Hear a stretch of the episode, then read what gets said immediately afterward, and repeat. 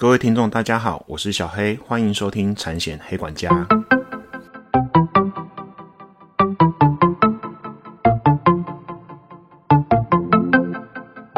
产险黑管家可以透过做同步商家收听，不论你是 iOS 系统或是 Android 系统的手机，请搜寻产险黑管家。另外，小黑有 FB 的粉丝专业，也是叫产险黑管家。如果大家有想听的议题，或者是一一些相关的产险问题询问，都可以透过粉丝专业的私讯功能来私讯小黑，小黑会尽量回复大家。那最新的集数上架公告也会从 FB 的粉专上面去做公告哦。嗨，大家还好吗？上一集上架是七月一号了，那今天已经录音的时间已经是七月二十二号了，二十二号。OK，那大家这二十天以来过得还好吗？小黑哦，这阵子在忙，除了工作之外的一些事情之外呢，那就是不断的还是在学习一些 AI 的东西哦，不论是 AI 的绘图软体也好，或者是 AI 的呃 ChatGPT 也好。哦，尤其是 ChatGPT，呃，有重新上线一个功能，叫做 Code Interpreter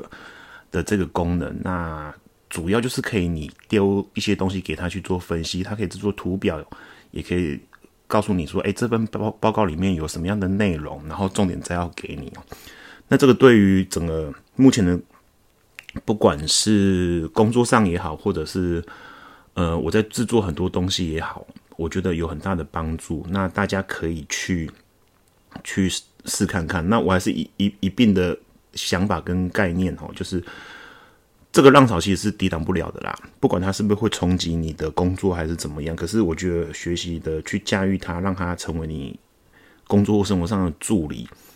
我觉得未来有这样子能力的人，我觉得后面往后日子会过得比较比较顺遂。我以以我的想法，而且你可能也不是说跑在时代的尖端，因为毕竟它就是一个一个工具了，在我的认定，它还是个工具了。那有人就会觉得说啊，如果他呃国防拿去运用呢，或者是私心的人拿去运用，它会不会对人类造成冲击？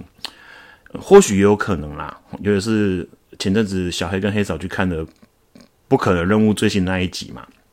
那我我也不爆雷了，那里面也稍微有提到这一块的东西。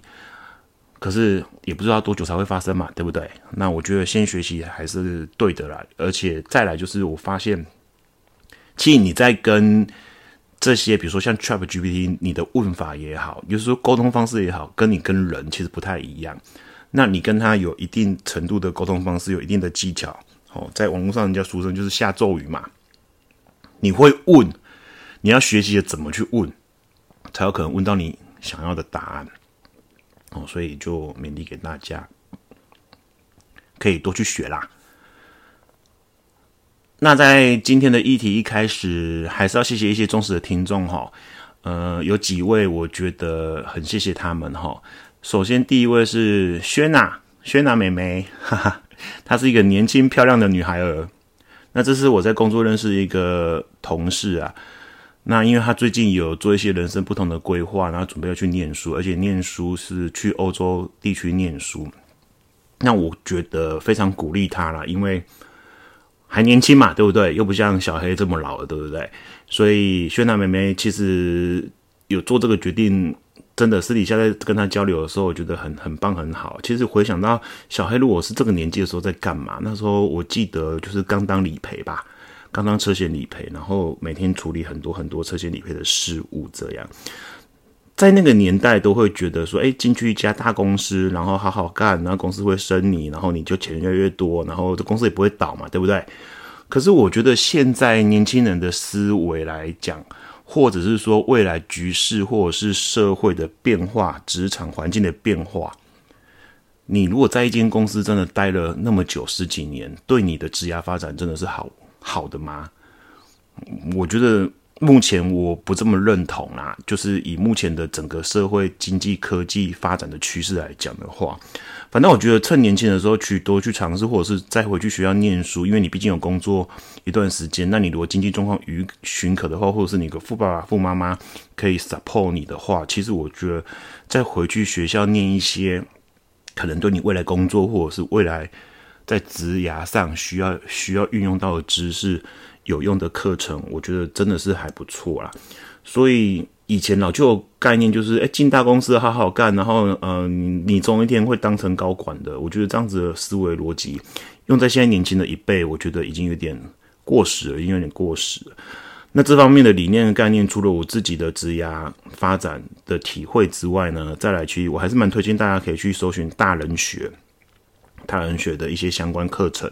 我觉得他里里面用理性去分析，也是在讲一些职业东西，我觉得是很棒的啦，很棒的。那另外我在工作场所还有另外认识一位呃，也算是前辈哦，舒满小姐，舒满小姐。那她也是呃，今年年初也是离开了公司。那这个我就更佩服了，因为其实她是去做自己想喜欢做的事情嘛。呃，其实如果呃已经到一定的年纪，然后要这样做这样决定的时候，我会觉得真的还蛮钦佩跟佩服的啊。去做一些可以让自己进入心流状态的工作，其实你就不会因为某些事情或某些狗屁倒灶的情况，然后让自己觉得很烦嘛。工作跟兴趣结合，本来就是人生一大最好的礼物，不是吗？对不对？好，那其实他也是专专攻一些。呃，养生啊，中医领域，然后现在也是回去念书，然后再自己创业。我也觉得他往后会有个美好人生。另外，他也是一个 podcaster 哦，好，他也是个 podcaster。他的节目叫安琪的撒哈拉沙漠，其实大家可以搜寻一下。那我也会把他的节目放在我节目的资讯栏，有兴趣的人可以去听一下。内容主要是讲一些，呃，我觉得啦，就是身心灵进化的内容。让以现在的高压的情况下，其实。我觉得可以去聆听，而且他在 podcast 里面的声音真的非常好听。另外第三位就是还是要再一次谢谢蝉儿啦。我记得前几集哈，呃，小黑有个忠实的黑粉叫做蝉儿嘛，那是以前通路的一个一个小妹妹哦。那她有在脸书分享一些，呃，她好在脸书分享我参险业管家的粉丝专业。那小黑也希望说，如果在收听我的业务人员觉得我讲的不错，其实你们可以多分享啦。呃，这一阵子这一集已经是第四十集了。我节目也做两年多了，当然现在目前有一定程度的下载量哈。不过看起来就是下载的收听数量，我前面几集也讲过，就是好像听的人越来越少。那其实我目前也不 care 这种东西。不过我去思考一个问题，是我是不是要采取订阅制？哦，所谓订阅制就是。我可能有几集讲的比较深，内容呃，可能对于呃一些专业的保险从业人员有更有大的帮助的内容，我是不是你要是必须要订阅的会员，然后才能做收听哦？那当然，这个东西就如同我之前讲的，可能就跟我自己呃本来在做这个节目不想做盈利为目的，会有所初衷有所违背。不过我一直觉得哦。因为产者是鼓励说，哎，他还蛮支持我做订阅制的哈。那其实他的他对我的反馈，其实我自己有去思考过这个问题哦。如果因为我某部分的集数或者是比较专的集数，可以去把它采取订阅制的会员才能听的话，那。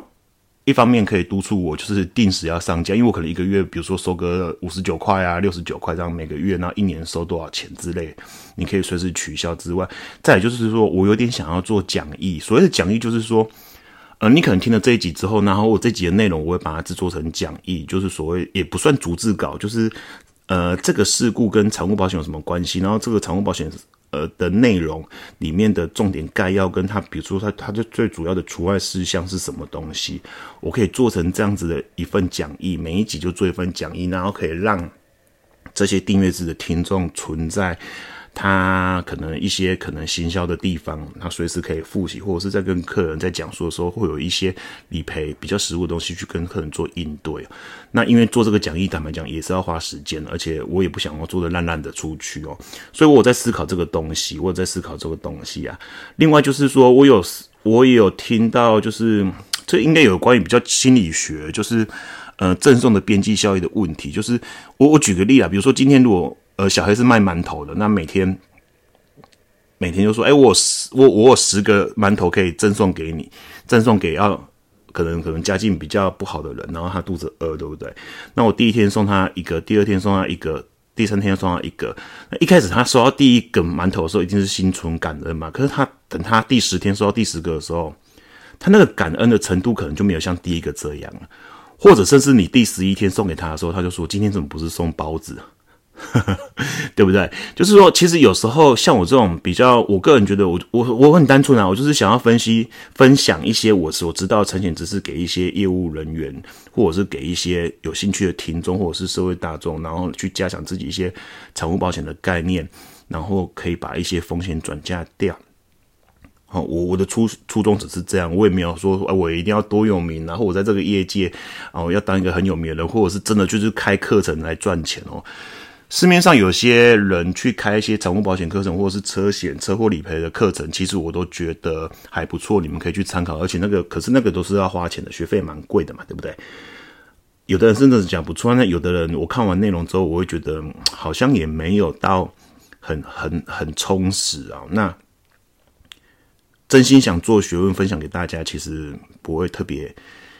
想要收费哈，不过因为残儿跟我互动这件事情之后，我重新在思考。那所以如果之后说我自己如果时间真的比较慢慢的充裕了，那当然要看我回去学校念书之后的状况哦。或许我会采取订阅制，很难说。哦，那订阅制一定就是讲的内容会稍微再深一点，而且一定会提供讲义给给订阅制的听众。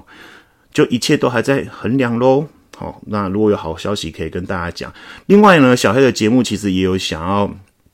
一个形式，那目前有在约了哈。其实我想要就是就是每几集，如果可以的话，就是约一些可能在产物保险界就是有经验的人士来跟我去做一个访谈哈。就我可以访谈他。那有几个要件，就是第一个，他一定是第一线的人员哈，比如说第一线的理赔或者是第一线的业务。那主要是只要。呃，在产物保险业有相关的工作经验哈，在产物保险业有，就是我我重我在乎的是实物啦。其实现在有很多在网络上分享的一些呃业务人员也好，他可能分享一些产险的概念跟观念。那有的前辈真的也很厉害，因为他可能是读法律背景出身，所以他用法条来跟你分析，对不对？那有的人在看起来会觉得，哎，好像有点难，看不太懂。因为如果你没有法律背景的话，或没有法律基础的话，你可能会觉得有点难。那有的呢，就是可能就是照产险的条款来来去做授课或教你。那呃，这个都是有它的好处跟利益。可是我一直觉得产物保险的东西是有真的做过人，比如说像小孩这样子，真的当过理赔的人，真的知道条款怎么去做运用的人，然后真的你这个案子在你手中乱过之后，把钱赔出去的呢，我我认为那个才叫实物。不然其实保险有些产物保险很多条款的写法。就是纸上谈兵而已嘛，对不对？所以小黑会去访问一些真正做过的，甚至有的可能是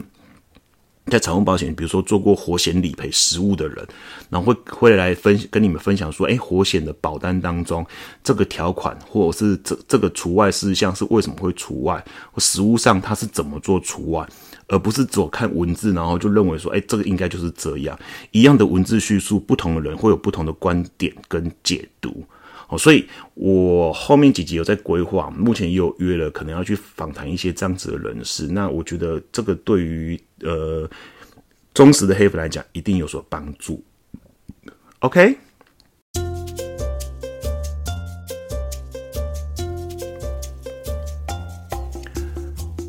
好，那我要进入今天的议题喽。其实啊，最近有蛮多东西可以讲的哈。本来哈，我是想说有几个议题我都在考虑哈，比如说前一阵子有卡丁车嘛，对，好跑出那个赛车场，然后撞到路边的超跑嘛，对不对？然后另外小黑有一个，呃，如果认识小黑的人知道小黑有在打棒球嘛，哦，外面有一组球队，那小黑有个球友，他有发生旅平险的一些事故然后有问我旅旅游不便险里面的一些定义跟内容嘛，那因为他是仅有就是。呃，信用卡赠送的嘛，所以保障是略有不足。那他那个事故也是蛮蛮，就是整个过程都是其实蛮惊心动魄的啦。如果照他在叙述，还有他的照片，他发生事故的照片，本来本来也是要讲这个的啦。那另另外就是，哎，小黑有些客户最近有在询问我，比如说电动车充电桩、充电桩的安装的一些保险转嫁的问题。本来有好多议题都可以来跟大家讲的哦，我也有也都部分有在同步在准备哦。不过因为呃前天发生的这个事件哈，就今天题目哈，冷气掉落打中一位大学生，大学生不幸死亡事件，其实呃，马上就有黑粉来敲完，就是说，哎，我要讲一集。那，呃，其实说实在话啦，小黑真的是不是很想讲这种议题哦。不过，因为毕竟保险都是事后的风险分担嘛，对不对？那我一直觉得这件事情，如果以目这几天我目前看来，我觉得就是很明很明显的人为疏失嘛。这个事情是可以预防的嘛，所以其实我。我还宁愿不要讲这一集，让这件事情不要发生了。那既然已经有人敲完了，再来就是说，哎，你可以用什么样的东西，可以遇到这种事故的时候，其实可以让受害者做做到呃足额的补偿，然后让加害者或者过失的人，他在法律上负起应负的义务。我我我我我我才会想说，好吧，那我就先来跟大家讲一下这个事故有相关的保险，有财务保险的部分来来去做。转嫁，那整个故事大概是这样，就是，诶，就是有位呃政治大学的学生嘛，那他在板桥的新浦站那边等公车站附近等公车，然后就有人在该栋大楼十七楼去安装冷气嘛，就冷气就从高处坠落哦，他安装可能螺丝没有锁好，那刚好砸中这位呃黄姓的女大学生。那其实这这个呃有一些影片，其实小黑有在一些群组看到哦。那重点是这位女大学生的姐姐还站在她旁边，因为他们一起一起要去，好像要去家训班吧。我我如果没记错的话，好 OK。那当场就就好像就没有呼吸心跳哈，那呃就过世，下午就过世了哈。呃，其实。我在产险其实有有处理过很多，应该是说小黑处理过不少往生的事故，不管是车祸也好，或者是伤害险也好，或者是公共意外险也好。那我会觉得这个事故真的是人祸，而且坦白讲，我昨天看到，我昨天看到这个这个事故，其实我觉得还蛮揪心的，还蛮揪心的啦。OK，那我们要怎么去去让这样子的事故不再发生，或者是有什么样的保险可以让这个事故来去做转嫁呢？我刚刚讲的嘛，不管是受害者或加害人，哈。OK，好，我我还是希望大家可以平安呐，因为你看，二十一岁正值花样年华，大学生往后。还有很多很多的人生路要走，然后就是因为一时的疏忽，然后你导致你的人生就没了。人生真的很无常啊，真的得多珍惜一下自己身边的人，然后平安快乐就好。很多权利啦，很多金钱啊，很多物质啊，其实真的是很虚幻的，很虚幻的啦。好，那这个事事故产险有哪些险种跟这个事故有关呢？哦，我大概要讲几个险种，可能跟这个事故有关哦。第一个。住宅火险，那再就是住家综合保险，也就是说一般商业型的住宅火险。那日常生活责任保险、公共意外险，再就是安装工程险跟营山承包人第三责任险，大概会有这几个险种会会去做，会可能跟这个事故有关。那我们逐一大概来来。来跟大家讨论一下，呃，大家知道吗？这个是呃房东委托可能装冷气的业者，然后来这边去做呃冷气室外机的施工。那新新闻一出来的时候，管委会其实就出来澄清嘛。第一个就是说他施工时时间不对，而且他们有特别提到说那个外墙靠近马路那一侧不能装室外机哦。不过这个新闻这几天这样子在报，其实慢慢去做澄清一些事情哦，就是管委会其实没有不知情哦。管委会没有不知情，管委会知道他们会做施工，因为他毕竟好像在电梯也有公告了。再来就是，它冷气是装在所谓的呃房屋所谓专有突出的部分，有时有一个有一个花花圃的凹槽。那如果以公寓大厦管理条例的规范来讲的话，其实住户就是在它专有部分去做施工，而且它是装在就是规定可以装的凹槽，其他。以最新的新闻在报道，因为小黑其实也不住那，我也没有去现场，我不晓得。可以以，如果最新新闻去报道，其实其实原则上，呃，这个住户应该是没有违反他们公寓大厦管理条例。那当然，施工的时间他规定可能我违反了，可是他装的地方可以，他以及他能不能安装，其实有的新闻报道是错误的哦。他不是不能安装的哦，那只是他安装的时间好像没有没有规范，他安装的地点跟安装的呃那个那个那个地区，其实是是没有说不行的哦。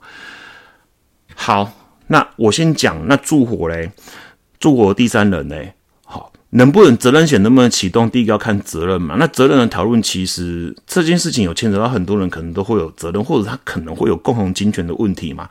那安装冷气的厂商也好，或者是安装那个工人哈，我记得那工人新闻报道他三十一岁嘛，冷气装修的经验大概三年嘛。他那时候也有特别的叙述，就是说，哎，他没想到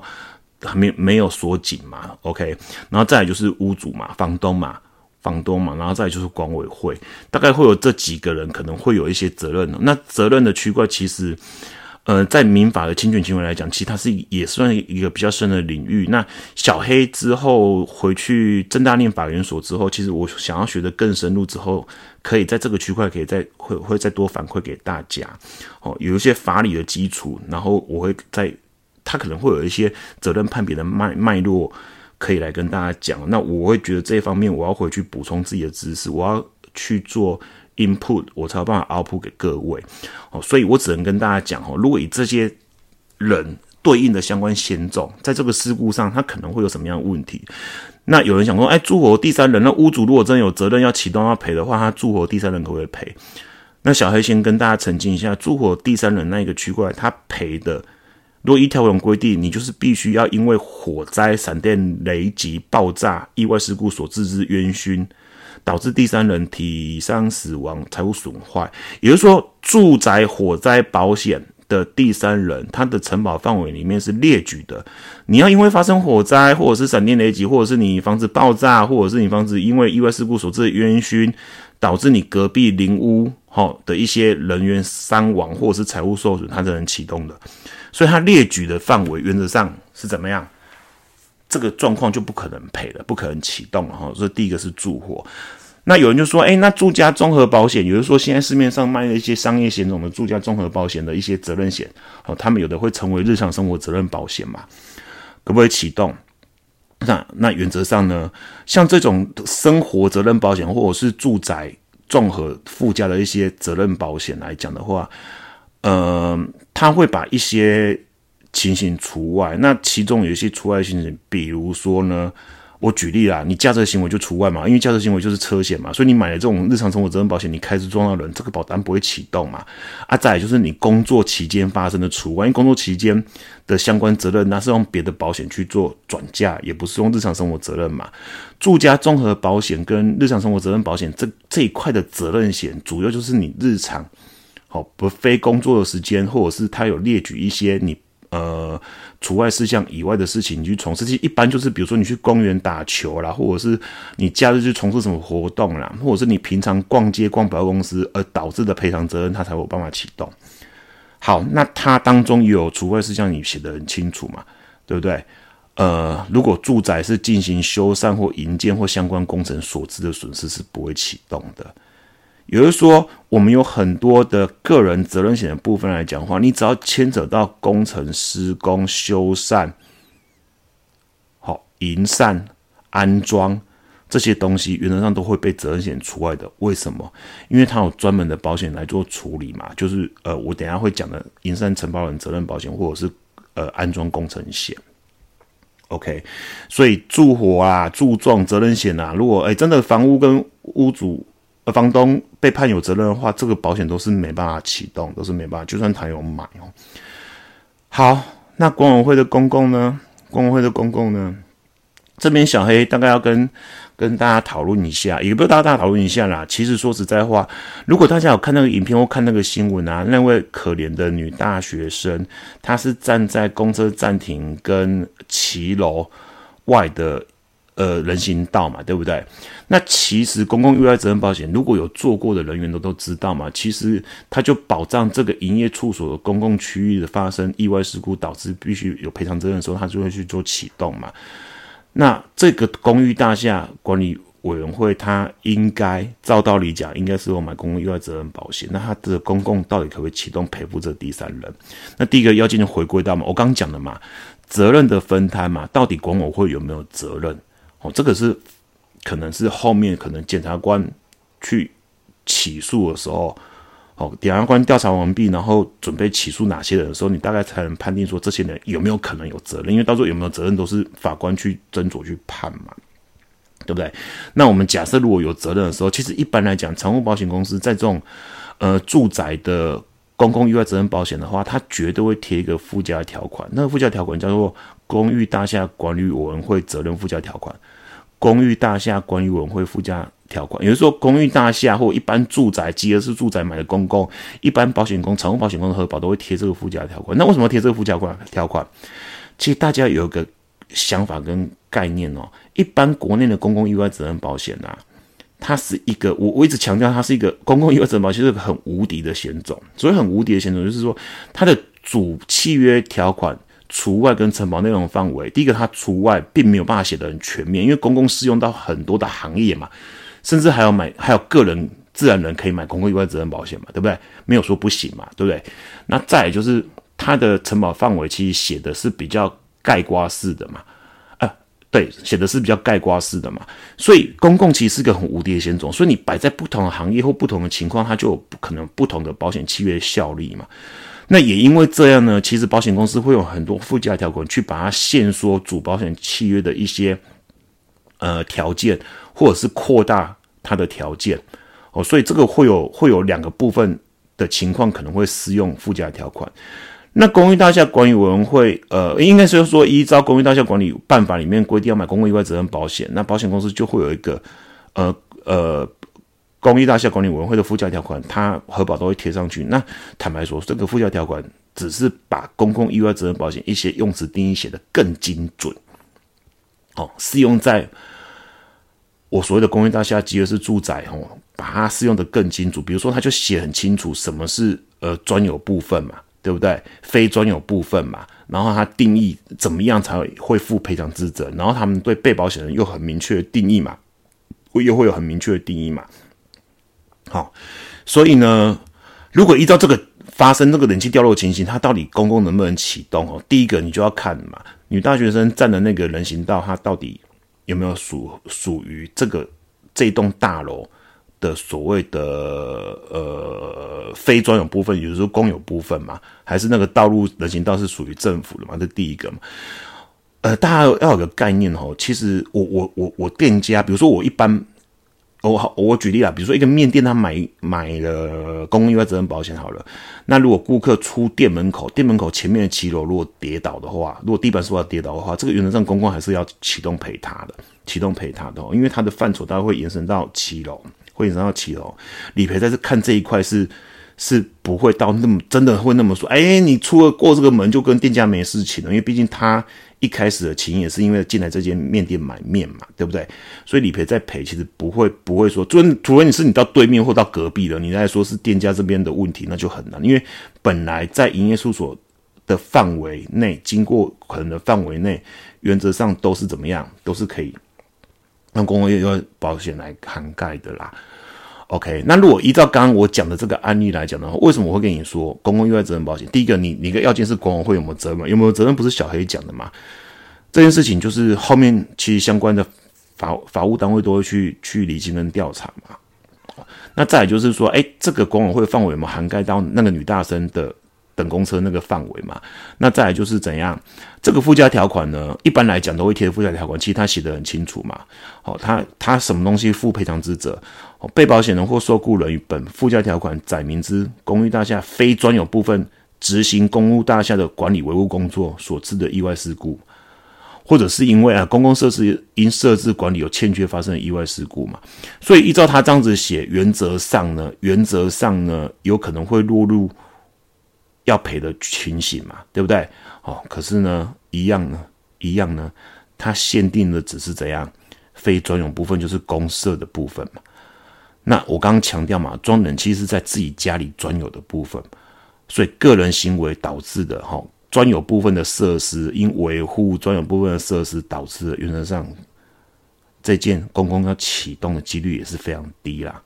也是非常低啦。所以呢，公共意外责任保险，第一个你第一个关卡要看工委会责有没有责任嘛，不一定全部的责任都是在施工的厂商跟工人跟工委会没有关系，也有可能嘛，对不对？不晓得这以后可能这个案子往后走法院才会知道后续的结果。那小孩只是提醒大家，就是公共意外责任这这一块的逻辑这样。好，那再来是什么？先总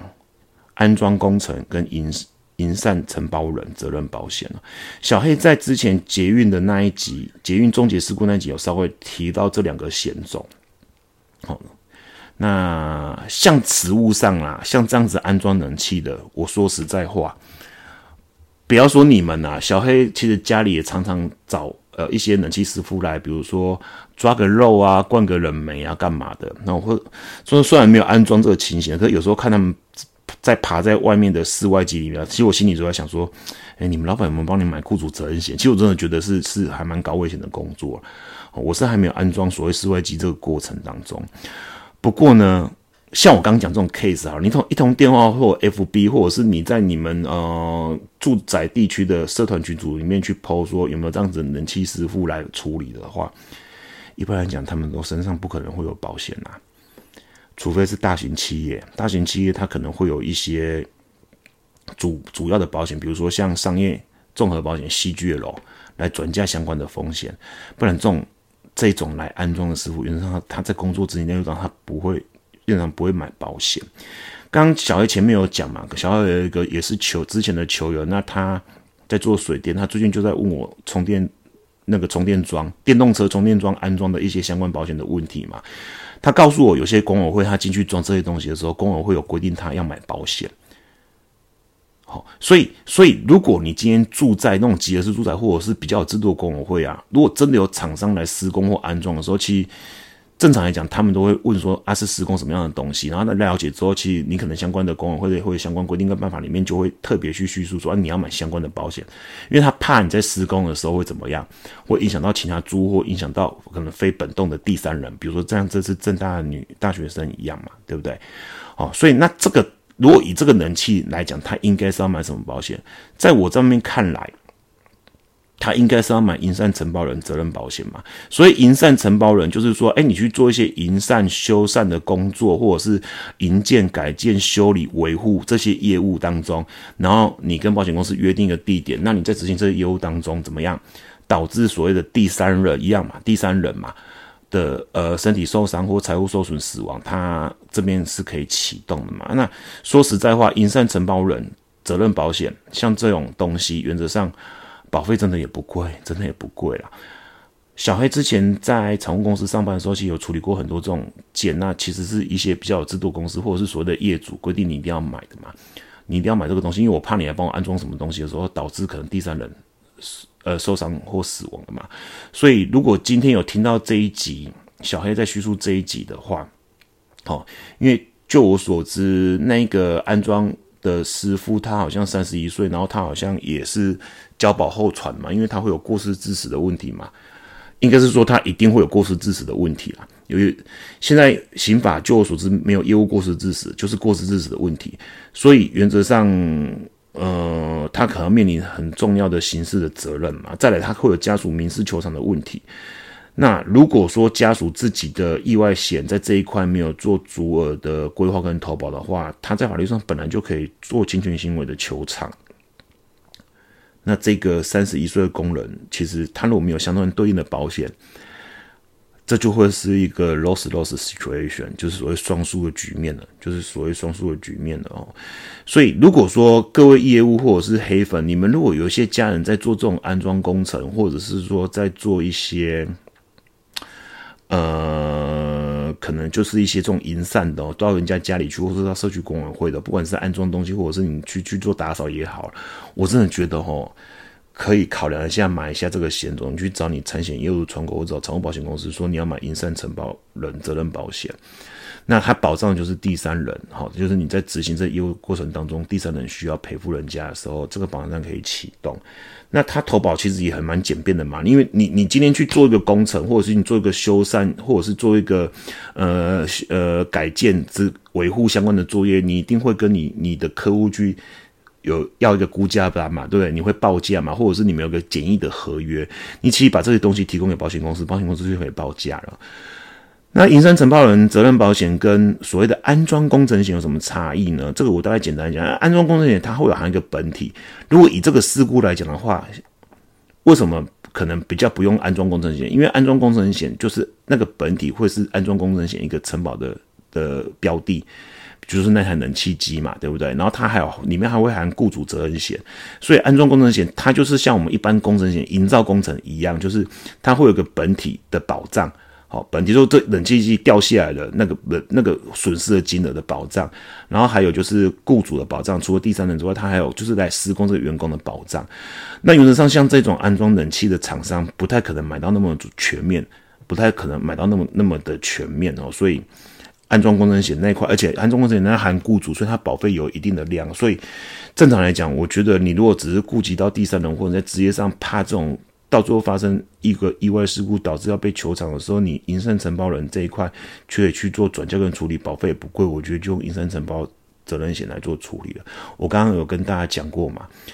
就我目前碰到或者是自己亲身经历这样像这样安装冷气的人，原则上他们